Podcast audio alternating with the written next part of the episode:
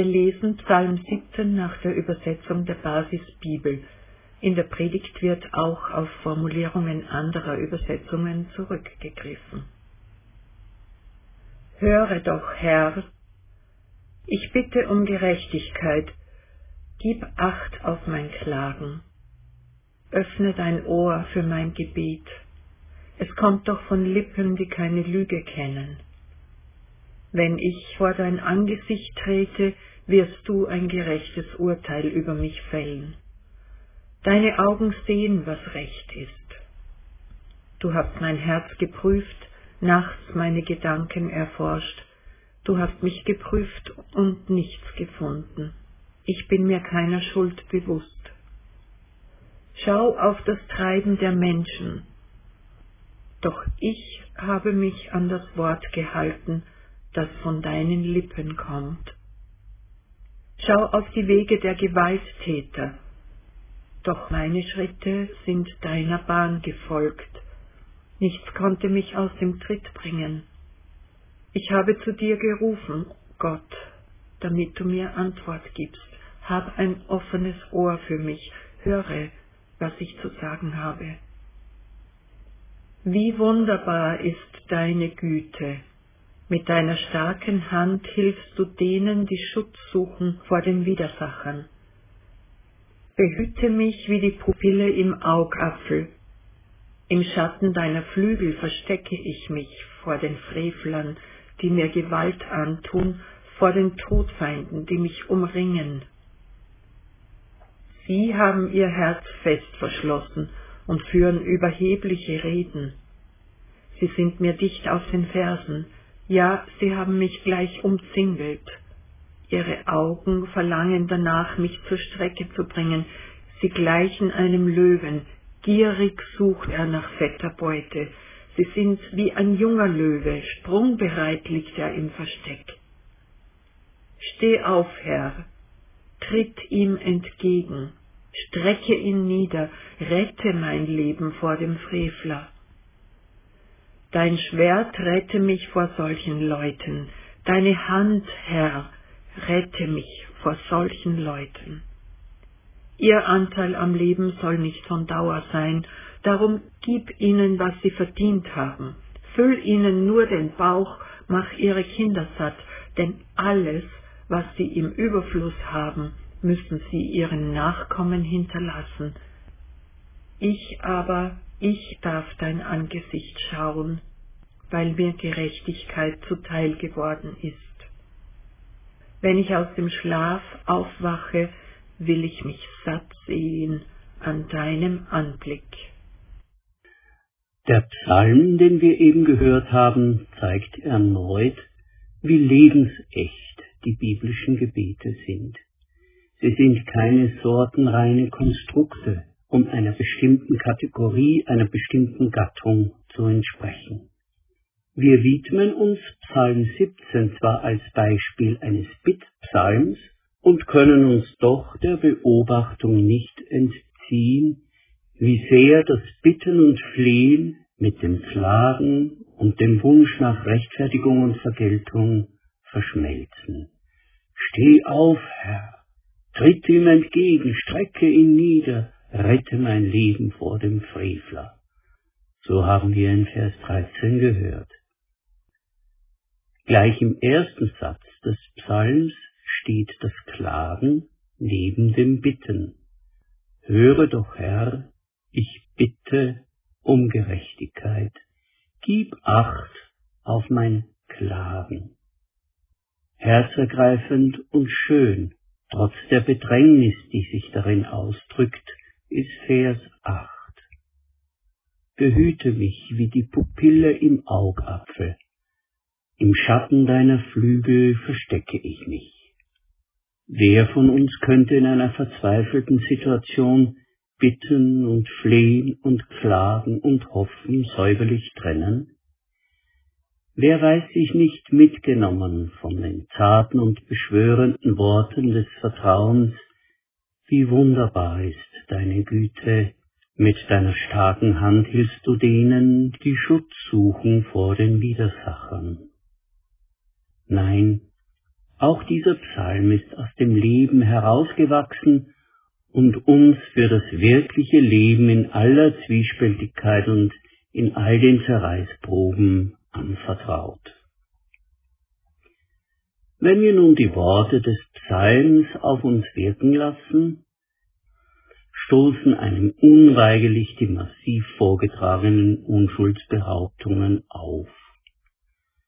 Die moderne Seelsorge rühmt zwar die positive Bedeutung der Katharsis in vielen Psalmen, die Möglichkeit also, Bedrängnis, Verzweiflung und Zorn vor Gott auszusprechen. Doch wer kann bei Gott darauf beharren, unschuldig zu sein? Wer darf so unnachgiebig auf eigene Gerechtigkeit pochen und die Wiederherstellung der Ehre einfordern? Wenn ich vor dein Angesicht trete, so hören wir in Vers 2 bis 4, wirst du ein gerechtes Urteil über mich fällen. Deine Augen sehen, was recht ist. Du hast mein Herz geprüft, nachts meine Gedanken erforscht. Du hast mich geprüft und nichts gefunden. Ich bin mir keine Schuld bewusst. Ich habe mich an das Wort gehalten, das von deinen Lippen kommt. Aber wir fragen, gehört es nicht zur Grundlage unseres Glaubens, dass wir Sünder sind und keine Ehre vor Gott in Anrechnung bringen können? So wie Paulus es in Römer 3, 19 bis 24 programmatisch formuliert? Doch wir müssen da umdenken. Denn in den Psalmen geht es nicht um die ewige Erlösung, sondern um die irdische Lösung einer Notlage, die in manchen Fällen aufgrund falscher Anschuldigungen die Existenz eines Menschen bedroht. Es geht also nicht um Rechtfertigung durch eigene Gerechtigkeit, sondern darum, ob eine konkrete Anschuldigung wahr ist oder falsch. Ist es wahr oder falsch, dass diese Filialleiterin einer Discounterkette in die Kassenschublade gegriffen hat? Ist es wahr oder falsch, dass dieser Mensch einen anderen wissentlich geschädigt hat? Damals wie heute sind drei Antworten möglich. Die Anschuldigungen sind wahr. Dann würde der Beter wohl Psalm 51 beten, wo es in den Versen 3 bis 5 heißt, Gott, sei mir gnädig nach deiner Güte und tilge meine Sünden nach deiner großen Barmherzigkeit, denn ich erkenne meine Missetat und meine Sünde ist immer vor mir. Die zweite Möglichkeit ist, die Anschuldigungen sind falsch, so wie hier in Psalm 17 dann bittet der Beter, dass Gott seine Unschuld und Rechtschaffenheit offenkundig werden lässt. Eine dritte Möglichkeit gibt es auch, nämlich die, dass einem Menschen ein schwerer Fehler unterlaufen ist, aber ohne böse Absicht. So etwas finden wir in Psalm 90, 8. Ein Gemeindeleiter hat mir vor vielen Jahrzehnten erzählt, dass er einmal mit Schrecken in seiner Anzugtasche ein Kuvert mit Geld vorgefunden hatte, das ein altes Gemeindemitglied ihm Monate zuvor anlässlich eines Besuchs überreicht hatte. Er konnte die Sache umgehend offenlegen und in Ordnung bringen, und die anderen in der Gemeinde glaubten ihm. Was aber wenn nicht? Wenn ein gravierender Fehler unterläuft, ist es schwer zu beweisen, dass es ohne böse Absicht geschehen ist. Da hilft auch das eigene reine Gewissen vor Gott und sich selbst nicht. In einem solchen Fall würde der Beter wohl Psalm 1913 zu seinen persönlichen Worten machen. Wer kann merken, wie oft er fehlt? Verzeih mir die verborgenen Sünden. Dass die Wahrheit ans Licht kommt, entscheidet im Extremfall über die weitere Existenz eines Menschen. Zur Zeit des Psalmbeters hatte der Verlust der Ehre gravierende Folgen. denn die Ehre eines Menschen konnte über die soziale Stellung einer ganzen Sippe entscheiden.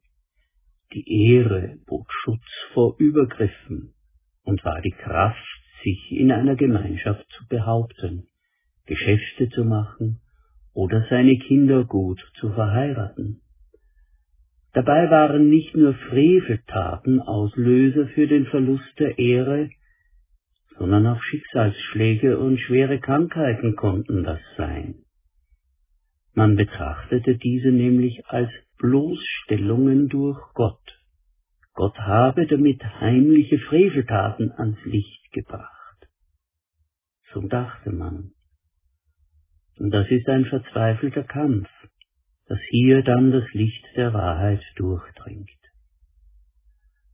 Auf diesem Hintergrund also hören wir den Psalm 17 und wollen für seine Relevanz im heutigen Leben aufmerksam werden. In Vers 1 bis 5 erleben wir mit, wie der Beter seine Unschuld und Lauterkeit beschwört. Psalm 17 nennt keine Details der widrigen Umstände. Sie werden nur angedeutet. Das erlaubt anderen in ähnlichen, jedoch nicht völlig gleichen Situationen, sich die Worte des Gebets zu eigen zu machen. Der Psalm schildert aber in starken Farben die seelischen Kämpfe und das Ringen im Gebet. Unüberhörbar ist, dass der Beter sich unschuldig weiß. Er hat nicht gelogen. Gott solle ihn durchleuchten. Er werde nichts anderes sehen als rechtschaffendes Wollen und Tun. In schlaflosen Nächten grübelt der Beter über jedes Detail seiner Lage und weiß, dass Gott selbst ihn dabei auf Herz und Nieren prüft. Wir gehen zum nächsten Abschnitt, Vers 6 bis 9. Der Beter fleht um Schutz und Hilfe. Der Mensch, dessen Gebet wir vor uns haben, kann seine Unschuld nicht beweisen. Seine Hilflosigkeit drückt sich in immer neuen intensiven Formulierungen aus. Denn es geht nicht um Details am Rande, sondern buchstäblich um sein Leben. Der Beter erinnert Gott daran, dass er von jeher auf ihn vertraut und bei ihm Schutz gesucht habe. Wie eine Gluckhenne solle Gott ihn unter seinen Flügeln vor dem herabstoßenden Raubvogel verstecken. Die Gegner, die vorgeben, es ginge ihnen nur um Wahrheitsfindung, suchen in Wirklichkeit einen Anlass, ihn zu Fall zu bringen und ihren Vorteil daraus zu schlagen. Danach im nächsten Abschnitt schildert der Beter mit zorniger Energie die Gottlosen und ihre Nachstellungen. Vers 10 bis 12. Wir haben es vorhin schon gesagt. Wer damals seine Ehre verlor, lud nicht nur Schande auf sich und seine Familie, er wurde auch in gewisser Weise vogelfrei. Andere lagen in lauer Stellung, um sich auf Haus und Hof zu stürzen. Dazu waren die Oberen, die im Stadttor über ihn zu Gericht saßen, häufig die gleichen, die auf die willkommene Arrondierung ihres Besitzstandes schielten.